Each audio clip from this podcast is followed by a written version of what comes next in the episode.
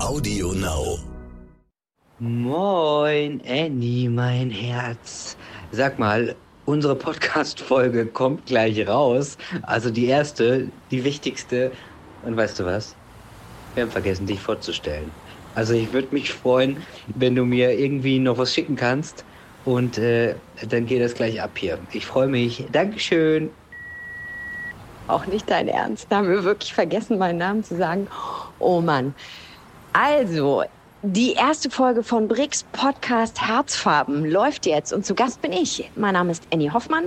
Den habe ich im Podcast leider nicht gesagt, aber den hören Sie jetzt. Viel Spaß.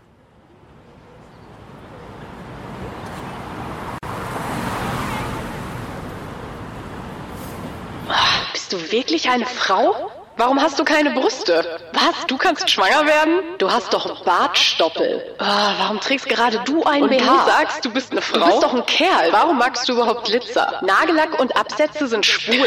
Was? Du bist Vater? Ach, ganz ehrlich, das ist doch nur eine Phase. Jetzt hast du Oder so nicht? lange gewartet. Muss man sich da noch outen? Äh, warum ziehst du hohe Schuhe an? Du bist doch ein Schwule Kerl. nehmen uns Frauen doch die Männer Pinke weg. Klamotten und Glitzer als Kerl? Muss das ganz ehrlich Warum sein? Schwulen eigentlich immer so nuttig? Du hast doch ein Transgender sind doch auch trägst du nicht Frauenklamotten? Die wissen doch gar nicht, wo sie hingehören. Sag mal, bist du überhaupt ein richtiger Mann? Stopp.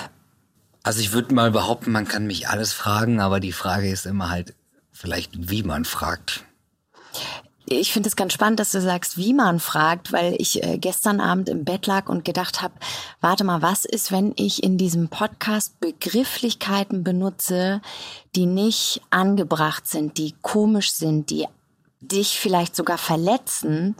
Äh, Und deshalb würde ich dich, glaube ich, auch bitten, heute einfach zu sagen, ey Andy, das sagt man so nicht, das kann man so nicht sagen, weil ich tatsächlich merke, dass ich so innerhalb der Begrifflichkeiten an meine Grenzen stoße, dass ich manchmal denke, äh, ist das richtig?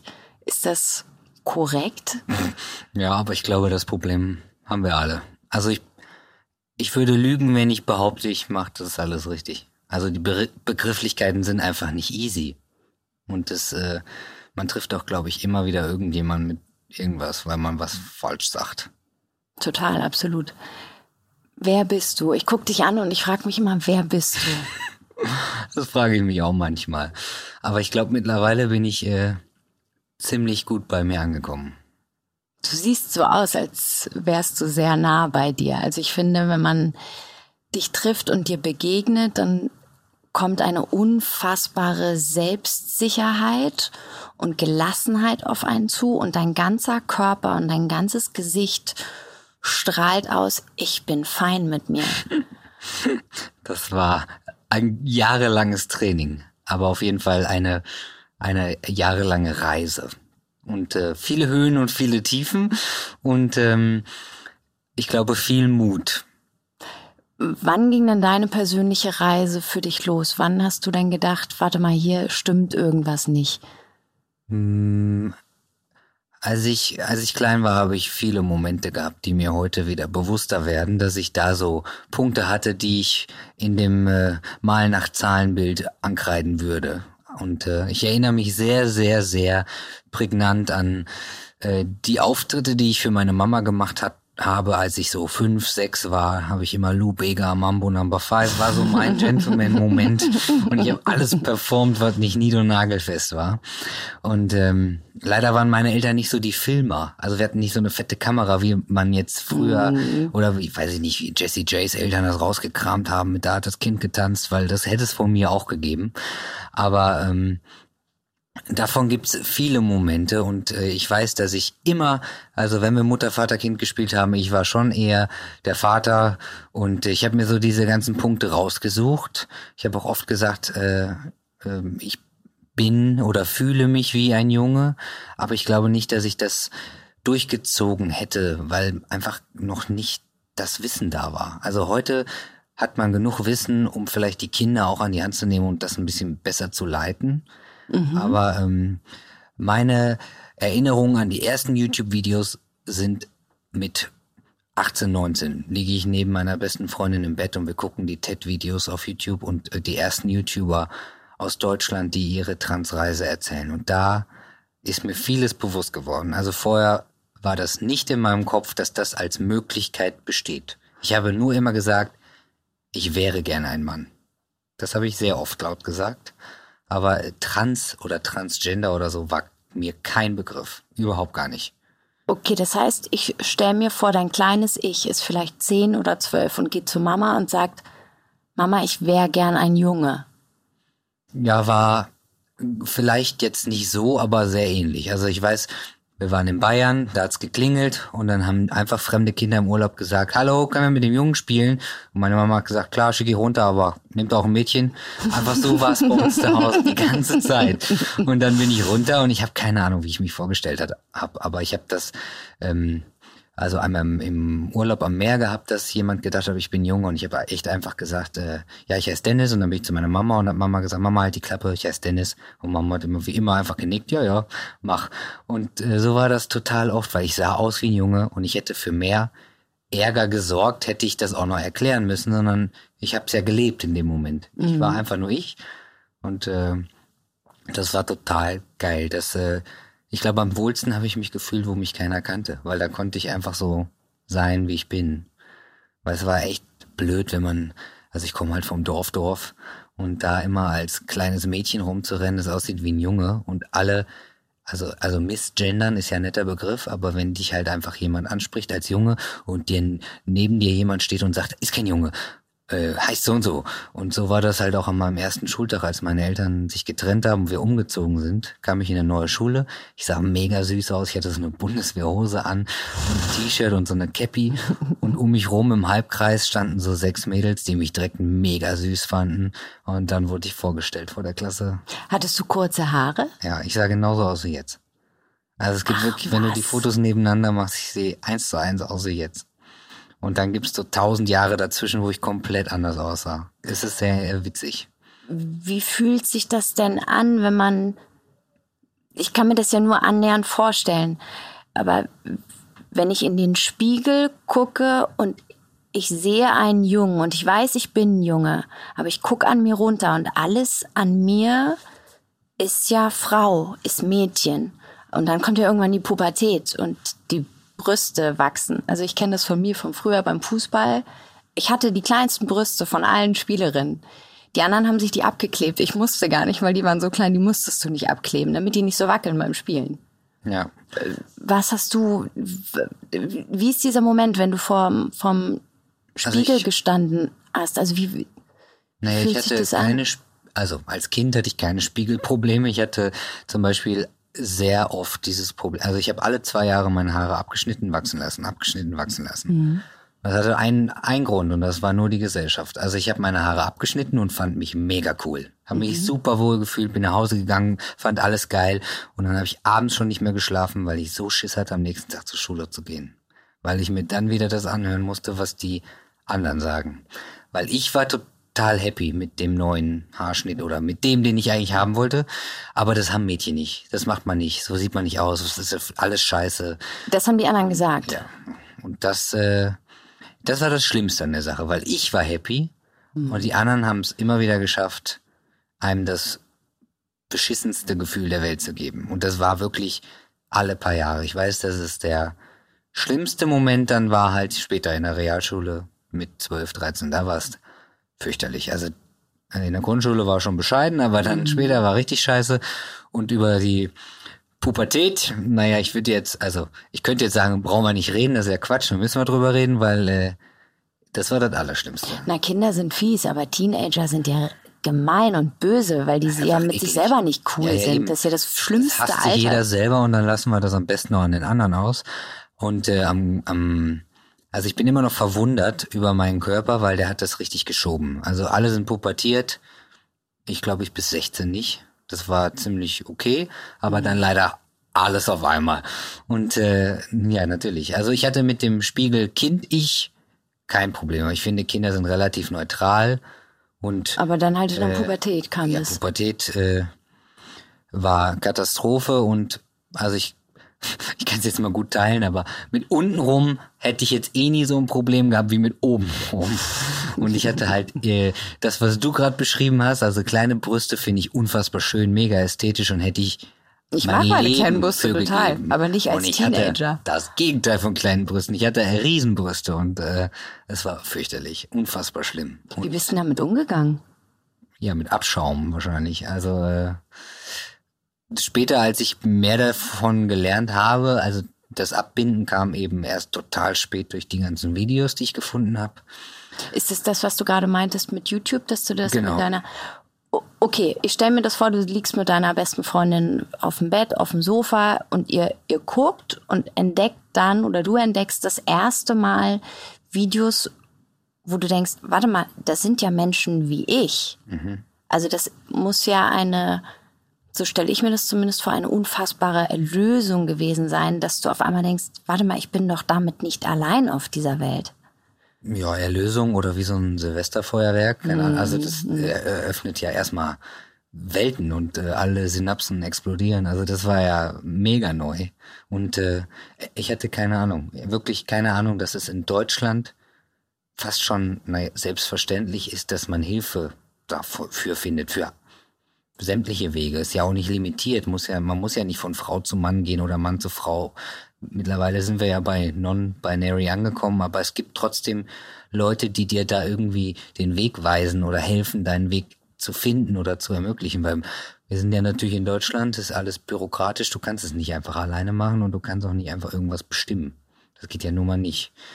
Aber das war äh, interessant und ich habe ja in Hamburg gewohnt und Hamburg ist immer noch mein, also seitdem definitiv mein Heimathafen, weil da habe ich mich gefunden und bin meinen Weg gegangen. Und äh, das TED-Video hat am Ende gesagt, dass man Hilfe finden kann im UKE. Telefonnummer angegeben, UKE ist ja die Uniklinik Eppendorf in Hamburg. Und die haben eine Sexualabteilung. Die haben mega viele Abteilungen, aber auch eine Sexualabteilung. Wie lange hat's gedauert, bis du da angerufen hast und da vor der Tür standst? Ich glaube, zwei Tage habe ich angerufen, habe mich in so eine Umkleide eingesperrt, habe da angerufen. Ich hatte mega Schiss und die Frau war total nett am Telefon und dann hatte ich drei Monate später einen Termin und ich müsste mich jetzt richtig erinnern, aber ich glaube, es war Juli 2011. Genau, da habe ich angerufen und dann Das war die Zeit auch, wo wir uns kennengelernt haben. Ja, du hast mich- du Oder hast mich- 2010, ne? tatsächlich, also du hast mich im um, in der Umbruchstimmung kennengelernt, 2010, aber äh, hatte ich ja auf jeden Fall schon kurze Haare und irgendwie, äh, ich habe mich aber immer noch ein bisschen geschminkt zwischendurch. Ich wollte gerade sagen, weil ich erinnere dich sogar auch mal mit Lippenstift und du hattest auch Mascara Ja, drauf. Das hatte ich also ziemlich, ziemlich lange auf jeden Fall noch und ziemlich. Und ich weiß noch, dass als ich dich das erste Mal gesehen habe, habe ich gedacht, wenn ich auf Frauen stehen würde, wäre das genau mein Ding. Yeah. Und jetzt der Zug abgefahren. Na toll. Ähm, Nee, jetzt sind die Karten neu gemischt. Wait a minute, ich bin Hete. Wait a minute. Ähm, ja, das ist auf jeden Fall ja, immer noch. Also ich fand die Person, die du da gesehen hast, auch bis heute nicht hässlich oder scheiße. Das ist ja ein Teil von mir. Und äh, mit Mascara habe ich ja auch immer noch sehr schöne Augen. Also ich fand das jetzt, finde ich jetzt nicht keine blöde Erinnerung. Ist ja ein Teil von mir. Aber da war, als du mich kennengelernt hast, war ich in der Umbruchstimmung. Ich hatte eine tolle Ex-Freundin, die mich äh, unterstützt hat und mich äh, an die Hand genommen hat und machen lassen hat, was ich möchte. Und äh, dass die Beziehung nicht gehalten hat, hat auch nichts mit meinem Weg zu tun oder so, sondern wir haben uns gefunden, wir haben uns im richtigen Moment gehabt. Wir mussten beide unseren Weg gehen. Wir waren da für die Entwicklung, die wichtig war. Aber so der, für den Lebensweg hat es halt einfach nicht gepasst. Aber das Ja, war vollkommen in Ordnung. Aber sie war der beste Wegbegleiter für den Moment, den ich, äh, hätte ich nicht alleine geschafft, so glaube ich. Ich würde gern gleich noch von dir wissen, wie das war im UKE natürlich. Aber äh, was ich mich gerade frage, ist, du erzählst das gerade alles so leicht. Also in deiner Erzählung klingt das alles so, naja, ich wusste halt relativ früh, ich will ein Junge sein. Und dann gab es ja diese YouTube-Videos und dann bin ich ins UKE reinmarschiert. Ja. Das ist ja das, was sozusagen für dich jetzt übrig geblieben ist an positiver Erinnerung. Aber dazwischen ist ja, ist ja nicht alles rosarot und toll gewesen. Nee, aber also Hamburg, da habe ich ab 2009 gewohnt, war au- durchweg positiv, würde ich mal jetzt so sagen. Natürlich, die Teenie-Zeit war die schlimmste. Das sich selber finden, das, äh, naja, sich eingestehen, allein schon der erste Schritt, sich eingestehen, wie toll ich Frauen finde.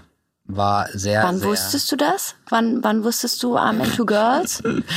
Naja, also ich war mit 14 mit meinen Eltern im Urlaub und diese Animateurin, also die habe ich so Monate nachher kontaktiert. Du.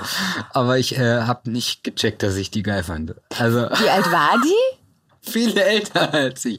Aber äh, fand ältere Frauen schon immer toll. Nein, aber äh, ich weiß es nicht. Die war Holländerin und wahrscheinlich Ende 20 oder so, keine Ahnung, mit 14. Uh, es klingt super. Ähm, die fand ich auf jeden Fall schon mal toll, aber das ähm, Aber fandst du die, fandst du die sexuell anziehend oder fandst du die einfach spannend und es war vielleicht sogar egal welches Geschlecht oder war dir in dem Moment klar, ich stehe auf Frauen? Nee, äh, trifft ja auf mich immer noch Ersteres zu. Also sexuell ist auch spannend. Nein, aber ähm, ich finde ja Menschen ziemlich nice. Und äh, wenn ich jemanden mag, würde ich jetzt immer noch unterschreiben, dass mir total egal ist, welches Geschlecht da jetzt schlussendlich steht. Ich finde auch immer erst jemanden total spannend oder toll, wenn ich ihn kenne. Also wenn ich die Person kenne, wenn ich das Lächeln muss mich umhauen, der Charakter und dann finde ich jemanden halt sexy. Vorher äh, mh. Das ist bei mir genauso. Könntest mir jemand nackt auf den Bauch binden, das macht bei mir jetzt nichts. Nee, finde ich auch, auch so One-Night-Stands und sowas interessiert mich nicht, weil ich muss die Persönlichkeit einer Person sexy finden, dann finde Ja. ich die körperlich auch anziehend. Ja. Und man, finde ich, wahrscheinlich du aber auch, Freunde werden ja auch immer schöner mit der Zeit. Umso mehr man äh, seine Freunde, seine echten Freunde halt mag. Total. Also meine Freunde, so wie deine Freunde, sind wahrscheinlich die schönsten Menschen, die wir kennen.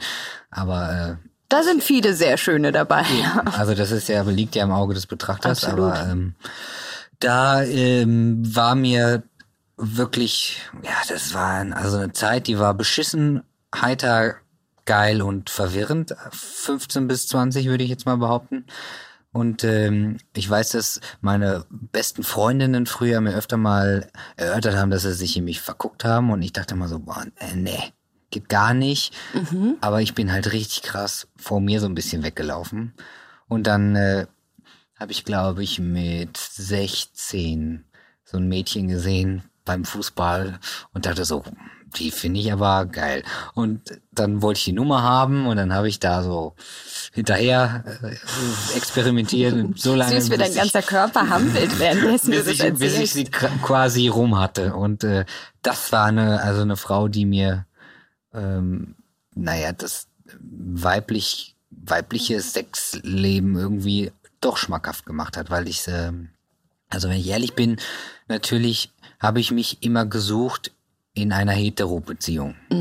Und ich habe mich ziemlich verachtet später, weil ich immer so dachte, krass, also ich mag das einfach nicht. Also mit Männern irgendwie Aber was magst du da? Was magst ich du daran mich nicht? Das habe ich aber. Das hatte äh, nichts mit deinem Gegenüber Lange äh, tun, ne? gebraucht, um das zu verstehen. Und äh, ich dachte immer so krass, alle meine Freundinnen machen hier jetzt mit allen Männern rum und finden das total geil. Und ich so, nee.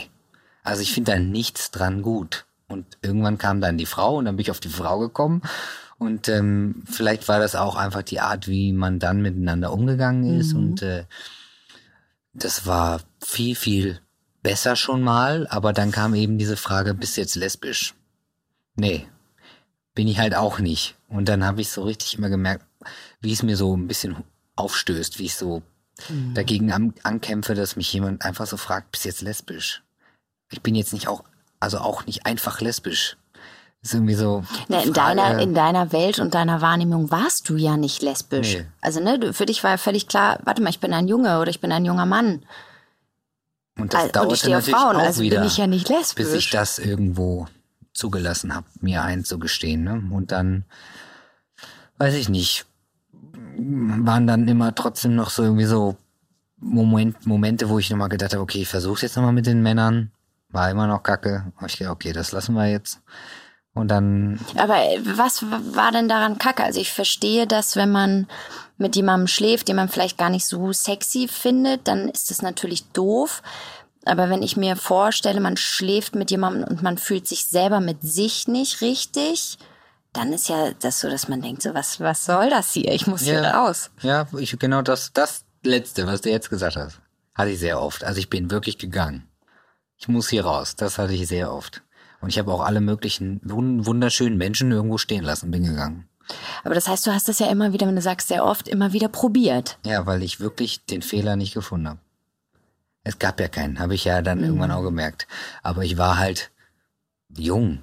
Und genau dieses, was ist das, das Bild, was alle voneinander haben? Also natürlich hat sich jetzt geändert. Jetzt bin ich aber 30, da war ich irgendwie 17, 18, 19 und Mann, Frau haben halt zusammen zu sein und es ist schön. Und ich habe auch wirklich nicht verstanden, weil meine Freunde haben mir ja auch nichts vorgemacht. Die fanden es ja wirklich schön mit ihrem Freund, Freundin. Ich nicht. Und ich habe es immer wieder irgendwie gedacht, also ist es die Konstellation? Bin's mhm. ich? Ist es er oder sie? Oder ist Sex vielleicht nicht mein Ding? Ja, und dann Heute weiß ich, Sex ist total mein Ding, aber ist einfach komplett anders. Jawohl. Also sorry, aber Sex ist einfach mega geil. Und dann dachte ich so, ja, aber das musst du jetzt mal rausfinden. Ja, aber das bedeutet ja auch, dass man sagt, Sex wird im Alter besser, weil das automatisch bedeutet, dass man sich wohler in seinem Körper fühlt. Das ist ja genau das, was du gerade übersetzt sagst. Mhm. Sex ist mega, weil ich mich mit mir jetzt gut fühle, ich glaube natürlich hat es auch nicht dazu beigetragen, also nicht geholfen, dass Jungs früher vom Dorf auch einfach keine Ahnung hatten und sich im Grunde ein bisschen so mehr oder weniger genommen haben, was sie wollten. Also es war ja kein Sex miteinander, wenn überhaupt. Also es war ja auch eher so ein bisschen, okay, ich habe mal ein Porno geguckt, let's go.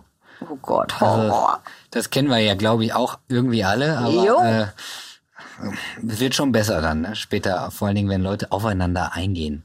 Naja, wenn du das Gefühl hast, der andere sieht dich. Also ich hatte das auch als Teenager, dass ich den Typen angeguckt habe und gedacht habe, hallo, ich bin auch da, merkst du das? Ja, eben. Und das ist natürlich gerade in der Zeit. Ich finde, das müssten wir übrigens der Teenie-Welt auch ein bisschen mehr beibringen. Und ich finde, die haben es aber mittlerweile auch schon früher verstanden, glaube ich. Ich glaube, die machen auch alles viel früher als wir. Ja, ich hoffe nicht. Aber nein, aber ich hoffe einfach, dass die Leute direkt ein bisschen schneller aufeinander eingehen und aufeinander hören und miteinander sprechen. Ich glaube, das ist schon wichtig. Ja, Kommunikation und ist ja eh key, ne? Und ich finde, wenn du, wenn du dich selber spürst und fühlst, dann bist du auch in der Lage, das mit deinem Gegenüber zu machen. Also, dass du den fühlst und spürst. Ja. Aber das hat alles echt, echt lang gedauert. Und dann ging es doch echt schnell. Und vielleicht auch so einfach, wie es sich anhört. Ich hatte zum Glück wirklich nicht so viele Probleme.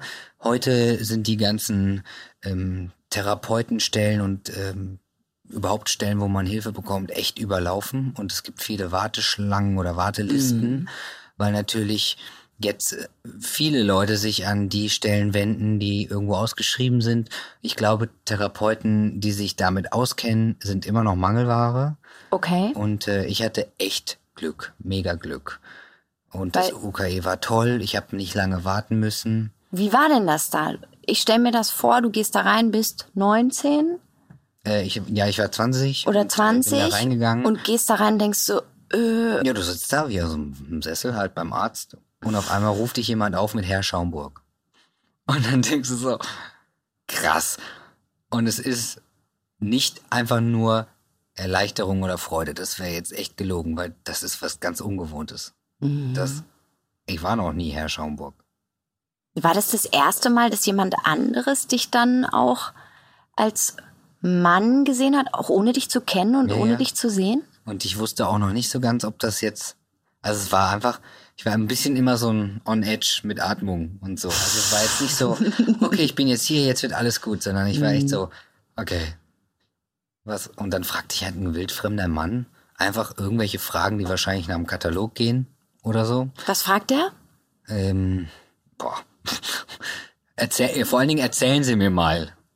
Und dann sitzt du da, wie auf so einem Verhörbrett. Und das musst du wahnsinnig oft erzählen. Also, ist ja. Und du machst dich ja total nackig. Ja, komplett nackt. Also, es geht auch um viele nackte Fragen, um viele persönliche, intime Fragen, Sex, Partner, und äh, warum wollen sie das nicht und auch Fragen, äh, wo man ab und zu denkt, okay, warum muss ich das jetzt beantworten? Mhm. Und vielleicht liegt das auch an meinem persönlich ich selbst, wie ich halt bin mit Fragen. Ich kann vielleicht gut reden. Ich möchte mich nicht in die Lage versetzen von Menschen, die da sitzen und einfach wirklich dann dicht machen oder nicht gut reden können. Ich meine, ich kann, ich konnte dem wahrscheinlich auch einfach alles verkaufen, weil mhm. ich wusste ja, wo ich hin will, was mein Ziel ist.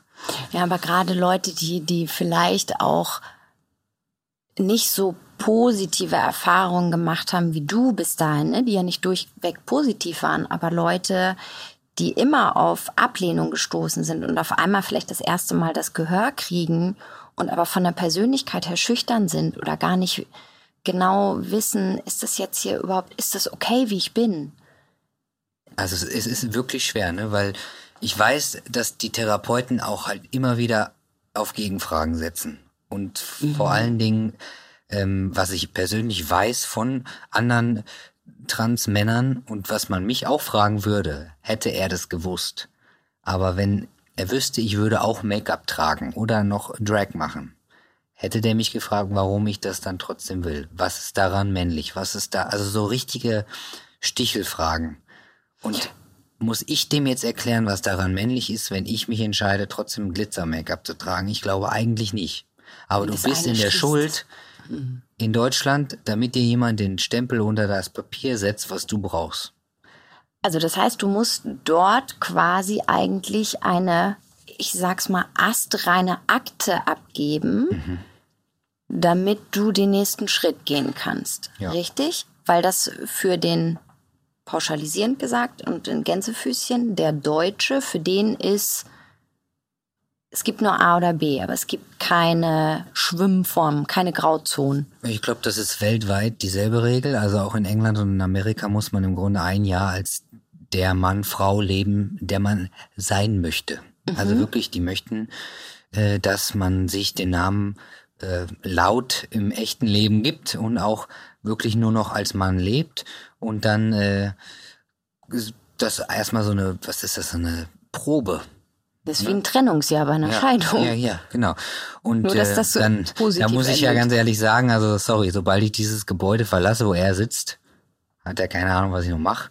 Und ich werde einen Scheißdreck tun, mich irgendwo äh, mir das Leben so hart zu machen. Also, weil es ist wirklich so, wenn du auf eine falsche Toilette läufst oder geh mal bitte in so einer Raststätte, in so einem Truckerstop aufs falsche Klo. Also als Transfrau oder Transmann aufs falsche Klo zu gehen, ist nicht immer nur eine Probe oder eine, eine Hürde, sondern kann auch halt mit, mit Schlägen oder keine Ahnung was enden. Also es, es gibt ja, ist ja einfach nichts äh, es gibt nichts, was es nicht schon gegeben hat. Und ich weiß nicht, da war ich sehr, sehr realistisch zu mir selber und wie ich diese, dieses Jahr auf Probe quasi für mich selber regel. Mhm. Weil ich weiß, ich habe angefangen erstmal äh, mir einen Namen auszusuchen. War auch nicht von heute auf morgen einfach Brix, sondern ich saß halt im Thalia und habe mir ein tolles Namensbuch rausgesucht und habe halt ge geblättert und habe so gedacht, okay, äh, ich möchte gerne bei B bleiben und äh, das hieß dann, also, also Brix heißt äh, der Kräftige, ist ein keltischer Name, ein sehr starker Name und ich dachte so, ja, geil. Und dann hat sich das nicht einfach direkt gut angefühlt und ich bin jetzt Brix und here we go, sondern es war sehr komisch, weil man kann nicht einfach was ein Mensch so lange sich antrainiert hat, einfach so. Mit welchem Namen bist du auf diese Welt gekommen? Das, das würde dir jetzt jemand sagen, darf man nicht fragen. Ist das so? Ja.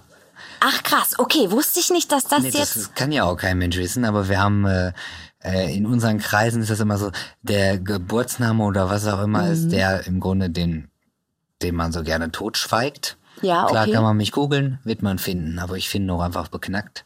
Deswegen durfte mich schon früher niemand so nennen. Das, äh, das fand ich immer so geil, hat auch keiner gemacht.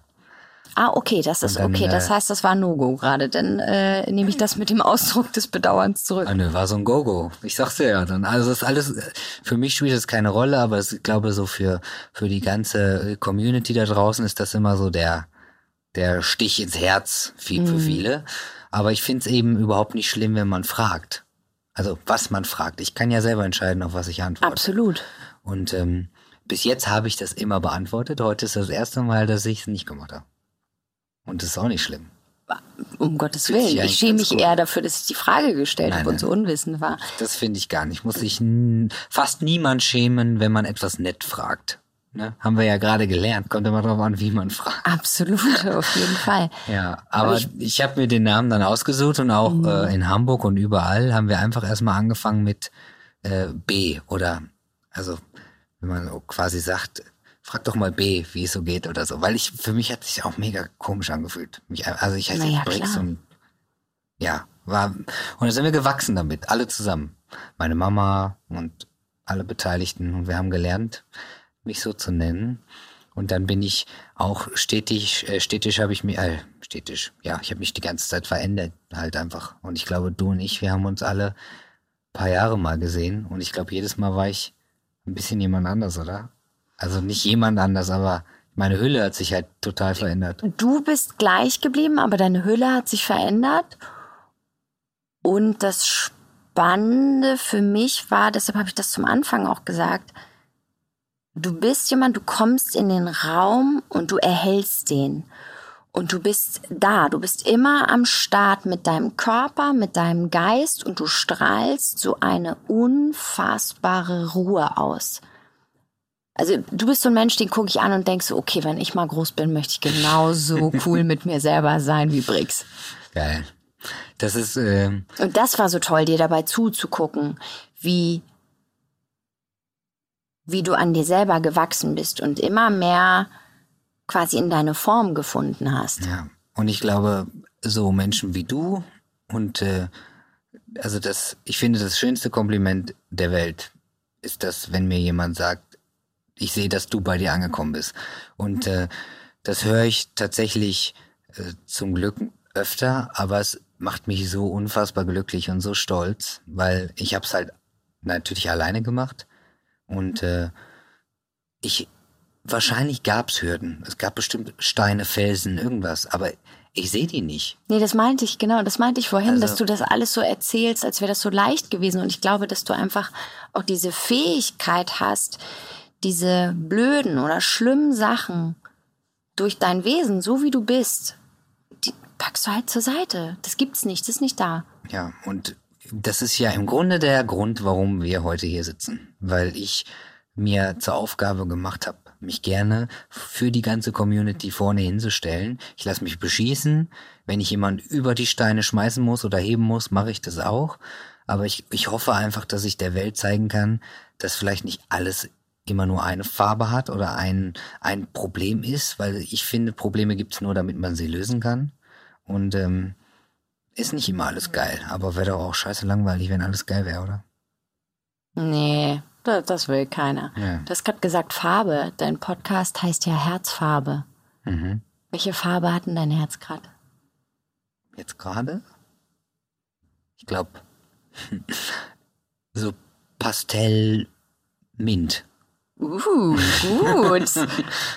Finde ich, äh, naja, wir, wir haben eine so eine Kuschel Kuschel äh, irgendwie. Es kommt jetzt langsam dieses Kuschelwetter. Ich habe eine Kuschelfamilie. Mit so einem kleinen Wesen liegt man sehr gerne irgendwo. Und äh, das ist ein kleines Baby und eine ganz bezaubernde, unfassbar tolle Frau. Ja. Herzlichen Glückwunsch dazu. Dankeschön.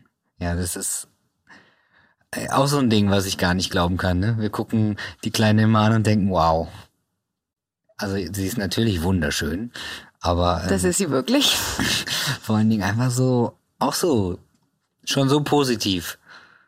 Das Schreien höre ich nicht. Aber sie ist sehr süß und äh, hat mich auch dazu bewegt, ein bisschen äh, lieber noch zu Hause zu sein. Das hatte ich auch noch nicht so also ich bin sehr gerne unterwegs und ich bin sehr. Ja, du bist auch schon getrieben und bist so eigentlich für mich gefühlt immer mit so einem Rucksack, der an der Tür steht, dass man in fünf Minuten los könnte ja. für die nächste große Aufgabe. Genau, also ich bin immer mit einer Mission im Gepäck unterwegs und jetzt halt einfach mit Hund, Kind, Frau. Aber kommen immer alle mit. Ist, äh, ist egal, wo ich hingehe, sind immer alle dabei. Ja, die sind jetzt auch im Nebenraum ja. und äh, deine Frau, ich habe die gerade noch gesehen, bevor ich hier reinkam, sitzt auf dem Fußboden, guckt eine Netflix-Serie, stillt dabei und der Hund ist total selbstverständlich dabei. Na klar. Und das Baby auch. Und ihr seid aber auch so, ihr seid so, als wärt ihr noch nie ohne einander gewesen, alle miteinander. Ja. Ja, ich weiß auch nicht. Ist vom Himmel gefallen auf jeden Fall, diese Frau. Wir haben, wir waren vorher, bevor wir uns kannten, zwei komplett andere Menschen. Ich glaube nicht nur, dass mein Weg mich zu dem gemacht hat, sondern natürlich auch die Menschen, die mir begegnet sind. Und sie ist ja, der größte Teil meines Lebens auf jeden Fall. Und ich, äh, für sie war das aber auch ein bisschen ähnlich natürlich. Wir haben uns beide miteinander noch mehr verändert. Und auf jeden Fall fing das an, dass Leute mir gesagt haben, dass ich jetzt bei mir angekommen bin, seitdem ich sie habe. Also ich glaube schon, dass sie mich als allererstes, aber ich glaube, das ist mein Gefühl. Bestimmt haben mich auch vorher schon Leute für mich gesehen, was ich bin, wer ich bin. Mhm. Aber ich habe mich noch nie so selber gespürt wie bei ihr. Und das war dann quasi mit 27. Und dazwischen war eine ganz also letzte Woche? Zeit. Ja, genau, letzte Woche. ähm, davor war es so eine Zeit, wo ich einfach mal so ein bisschen ich sein musste. Also ich habe ja, äh, ich weiß gar nicht, ob du das weißt, aber ich habe ja in Hamburg studiert und dann fing nicht nur meine Transition an, sondern die war so mittendrin in der Ausbildung. Ich habe mich da sehr wohl gefühlt, die haben mir ganz tollen Raum erschaffen. Ich hatte so ein bisschen so eine Unisex-Umkleide und natürlich hatte ich auch einfach ein geiles Milieu. Also Musical ist gut, um ein bisschen bunter zu sein. Mhm. Ich habe keine Ahnung, wie so eine Transition abläuft, wenn man im Kfz-Bereich ist oder irgendwo sitzt, wo die Leute vielleicht gar nicht so offen sind. Aber natürlich im Musical habe ich äh, den Sechser im Lotto getroffen. Ne? Na, vielleicht hast du dir auch äh, unterbewusst dieses Umfeld gesucht. Ja. Obwohl ich natürlich immer noch woanders auch gearbeitet habe und auch in binäreren Kreisen mich aufgehalten habe und trotzdem mhm. war das irgendwie alles so ein bisschen äh, witzig. Und ich werde zum Beispiel eine Sache nie vergessen. Das kann ich ja nur allen mit auf den Weg geben. Also äh, ob jetzt ein normaler Stimmbruch oder ein Stimmbruch zwecks äh, Spätpubertät mit Testo oder wie auch immer, also Testosteron nimmt man ja quasi auf der Reise von Frau zu Mann. Aber ich äh, hab gekellnert und da war so ein Stammtisch und die haben mich jede Woche gesehen. Und natürlich habe ich mich verändert, die ganze Zeit. Und irgendwann war so eine Frau ein paar Wochen nicht da und die meinte irgendwann so, sag mal, bist du voll heiser oder was? Und dann war die eine Frau am Tisch, wusste, was abgeht und hat halt voll gelacht und ich so, ich bin bestimmt auch heiser, ja, und jetzt zum Wohl. Und bin ich gegangen. Ich habe halt einfach, so wie ich bin, warum sollte ich das jetzt an diesem Tisch aufklären? Also erstens brauche ich das nicht. Mm. Und zweitens dachte ich so, das macht die andere bestimmt eh. Und drittens, wen geht das was an? Ist auch egal. Ne? Aber es war echt witzig, weil immer welche reinkamen in den Laden und meinten so, hä, sag mal, irgendwie, hast du was anderes gemacht? Oder hast du, äh, weil ich glaube, wenn man mich dann nur alle paar Wochen gesehen hat, also. Ja, ja, klar, da hast du ja wahrscheinlich auch in der Zeit Riesensprünge gemacht, ja, oder? Ja, ja. Und ich bin dann auch irgendwann, natürlich habe ich einen Cut gemacht, weil ich glaube, so, äh, bevor dann so Bartwuchs einsetzt oder sowas, bevor Wie lange dauert sowas? Also in dieser Klinik, du hast das da, du hast ein Jahr lang, hast du gesagt, äh, als Mann gelebt, nachweislich fürs UKE und in der Zeit bekommst du schon Testosteron oder erst danach oder ähm, wie läuft es? Im Grunde laut Buch danach. Mhm. Ich habe mich so gut benommen und so gut verkauft, dass ich nach sieben Monaten loslegen konnte. Und dann dauert es halt echt. Da kam der Schauspieler wieder ja, durch. Ja, und dann äh, dauert es schon so 18 Monate, bis man zur Brust-OP darf oder Mastektomie. Mhm. Und äh, Hysterektomie äh, kann man sich quasi entscheiden, ob man so eine Kombi-OP macht. Und das heißt, die ganzen. Was ist denn eine Kombi-OP? Ja, ja, hört sich gut an, ne? Es gibt zwei zum äh, einen Preis hier. So, genau so klingt das. Kaufen Sie zwei, zahlen Sie eins. Also, ähm, die Hysterektomie ist äh, die Entfernung der weiblichen Organe. Mhm. Also alles raus, was da nicht hingehört. Aber das also der primären weiblichen Geschlechtsorgane. Richtig. Okay. Oh, hast du gut gegoogelt. Kann man das googeln? Hast du das gewusst? Oh, sie ist einfach schlau, siehst du? Sie ist einfach schön und schlau. Nein, keine Ahnung. Ich, Nein. Ähm, da habe ich natürlich auch noch mega viel gelernt über die letzten paar Jahre, weil mhm. für mich gab es gar keine Frage, mache ich beides. Ich kaufe das im Vorteilspaket. Ja. Also erstens, klar, Vorteil, man hat, es tut nur einmal Schweineweh. Das heißt, es ist eine OP sozusagen. Ja. In der dir Brüste. die Brüste abgenommen werden. Das, also Brüste sind ja nur Fettgewebe. Äh, Außer ja, wahrscheinlich genau, das Drüsen. Drüsengewebe. Okay. Und das mhm. ist ja auch echt tief. Also auch bei deinen kleinen schönen Brüsten, da ist ja noch mehr dahinter, als man denkt. Mhm. Das ist ja auch ähm, nicht ohne, wenn man das vergisst oder so, da kann ja immer noch was passieren. Und Eierstöcke, Gebärmutter. Okay. Und äh, da in meiner Familie alle drei Krebsarten verbreitet sind, war ich sehr froh, als es weg war. Also allein schon, weil man könnte im Grunde auch einfach nur Hormone nehmen. Man muss die OPs nicht machen. Das ist auch jedem selber überlassen. Ne? Ähm, ich kenne auch immer noch Transmänner, die sich da also halt die Hyst äh, Mastektomie machen lassen, also die Brust-OP, aber unten sagen nein. Und sich auch vielleicht noch äh, später dazu entscheiden, sogar ein Kind zu kriegen. Okay. Mhm. Kann jeder machen, wie er möchte. War, wie gesagt, allein schon aus dem Krebsaspekt für mich kein, kein Thema. Kein Thema, keine Option und Nee. eigentlich ein doppelter Win-Win für dich, ne? Ja. Und das war natürlich die Befreiung des Jahrhunderts. Also, wie gesagt, ich hatte Riesenbrüste. Mach wahnsinnig Definiere Sport. Riesenbrüste mal so in einer Cup-Form. Äh, ja, ich, sowas nach DE. Was? Ja, scheiße, auf jeden Fall. Also finde- riesige Glocken hattest Ja, du. also ich, ich habe mir das halt auch, ich habe ja, also wenn du gewichtstechnisch auch noch ein bisschen schwankst, ist es, schwankt das ja mit. Und ich habe halt wahnsinnig viel trainiert dann später und halt mit auf Testo schmilzt so ein bisschen dieses Fettgewebe obenrum auch. Das ist auch sehr gut vor der OP, dass man da schon mal ein Ah, bisschen okay. mithilft. Mhm, da kann man sozusagen helfen. Aber allein schon der Effekt war schon toll, dass das ein bisschen schon mal weggegangen ist. Aber als es dann einfach weg war, ey, ich habe mich so frei gefühlt. Ich meine, du siehst mich ja heute, ich stand nicht so gerade. Also ich war nicht so präsent, sondern man hat halt die Haltung, ne? So Nee, nee, das meine ich ja. Dein ganzer Körper sagt ja auch so, ey, hier ist alles gut, ich bin ja, fein. Ja. Ich glaube auch bis heute, dass ich schlecht im Steppen war, weil ich das nicht halten konnte vorher. Also das ist vielleicht auch eine Ausrede, ich war grandios schlecht im Steppen, aber. Hast du es seitdem nochmal probiert? Nee. Auf geht's. Trauma. Trauma ist so tief. Ähm, nein, aber das habe ich dann an der Schule in Hamburg halt so quasi auf mich genommen, bis dann die Stimme echt krass nicht mehr mitgemacht hat. Dann habe ich eine Pause gemacht, bin äh, in die Schweiz gegangen, habe viel gearbeitet und habe gesagt, okay, ich studiere noch mal neu und habe mich in London beworben an den ganzen geilen Schulen und habe eine richtig geile Schule gefunden. Zehn Leute pro Jahrgang, nochmal Musical studiert, mir wirklich ein Jahr lang Pause genommen vorher und bin da als komplett neue Person hin. So undercover. Und mich kannte keiner. Ich konnte von null anfangen. An meinem Geburtstag habe ich die Zusage gekriegt für die Schule, also dachte ich eh schon, das ist alles Schicksal.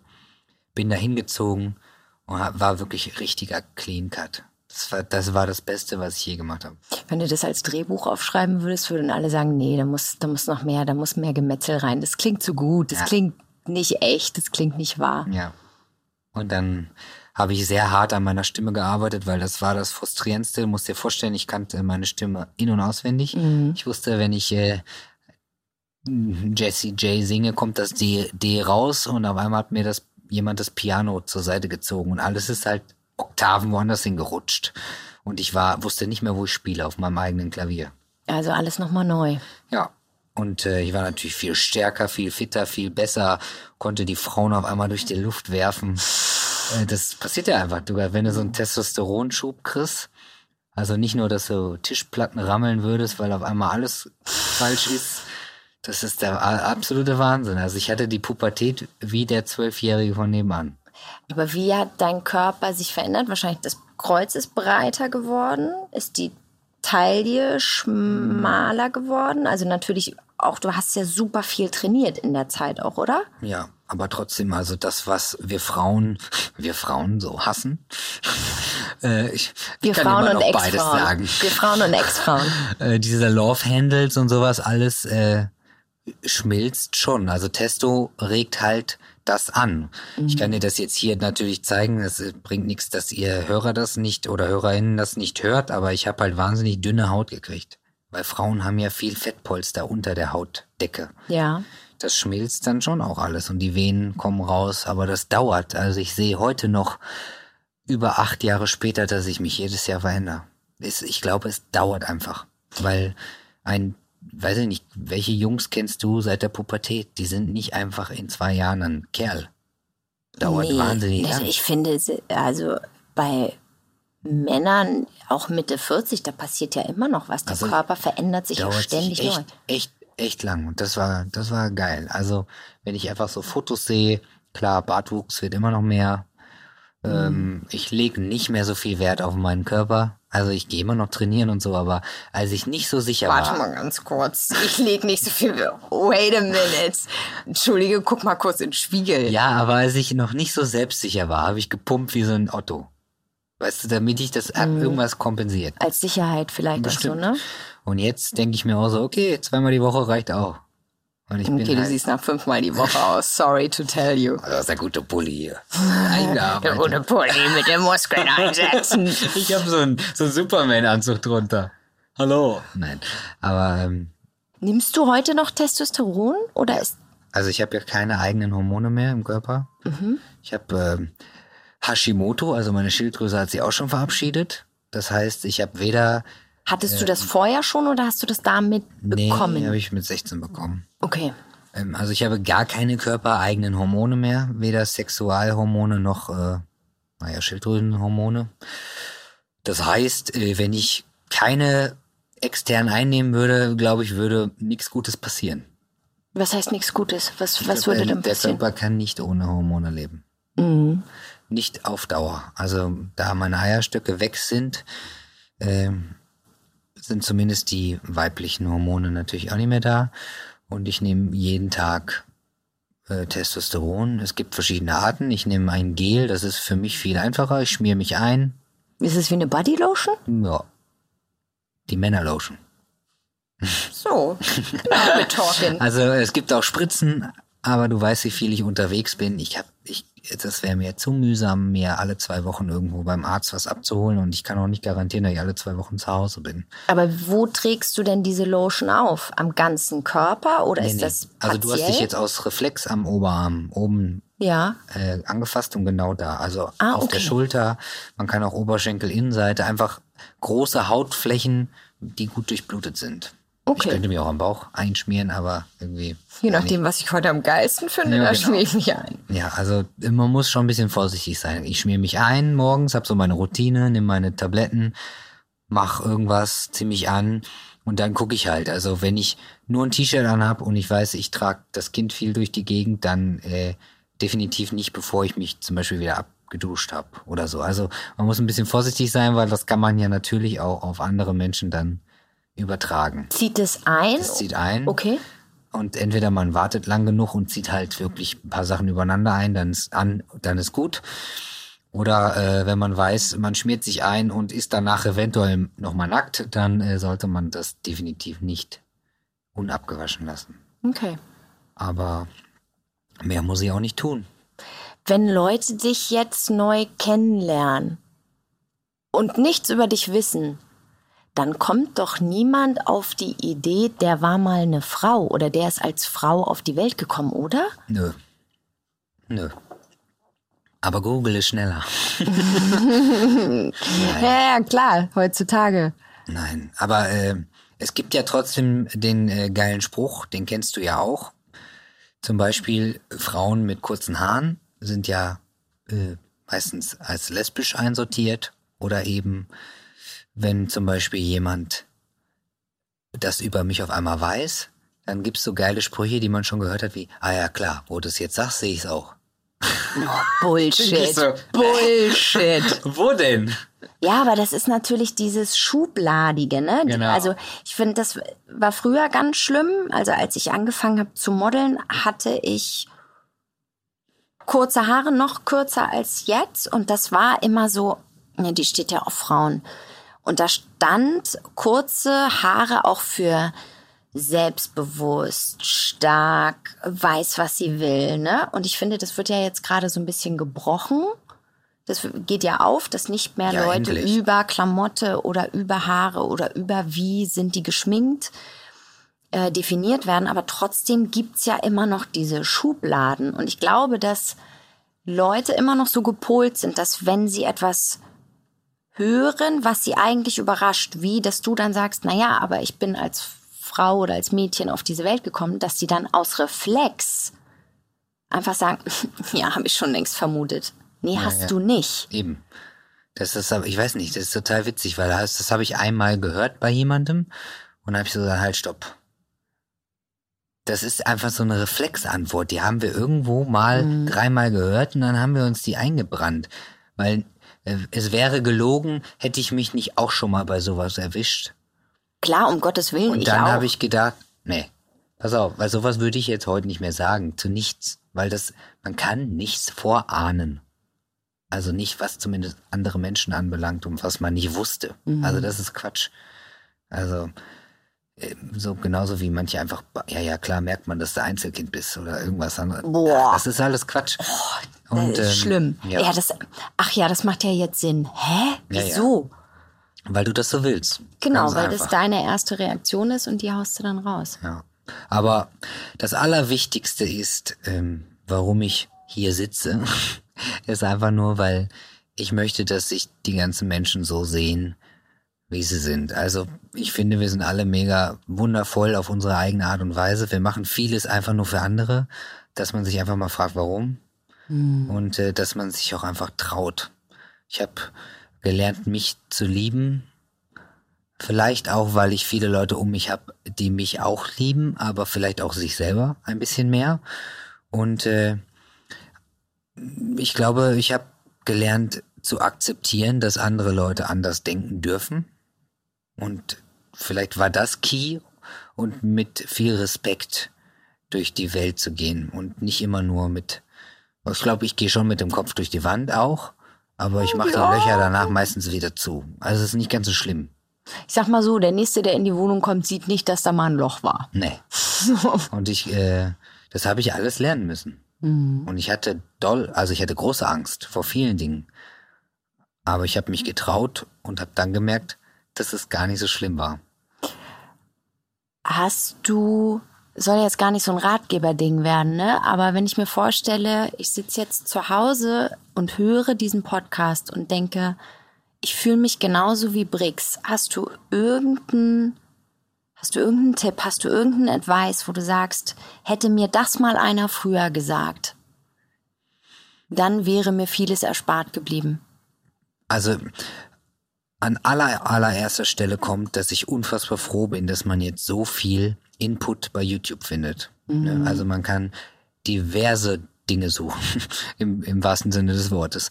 Aber da würde ich immer als allererstes gucken und äh, nicht nur in eine Ecke suchen, weil es gibt nicht nur eine, es gibt ja vier in den meisten Räumen oder mehr.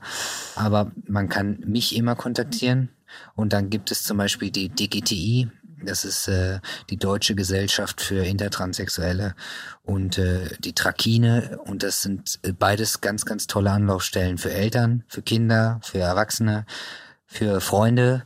Und äh, da gibt es zum Beispiel auch Ergänzungsausweise, wenn man wirklich sich mit seinem Ausweis nicht identifiziert.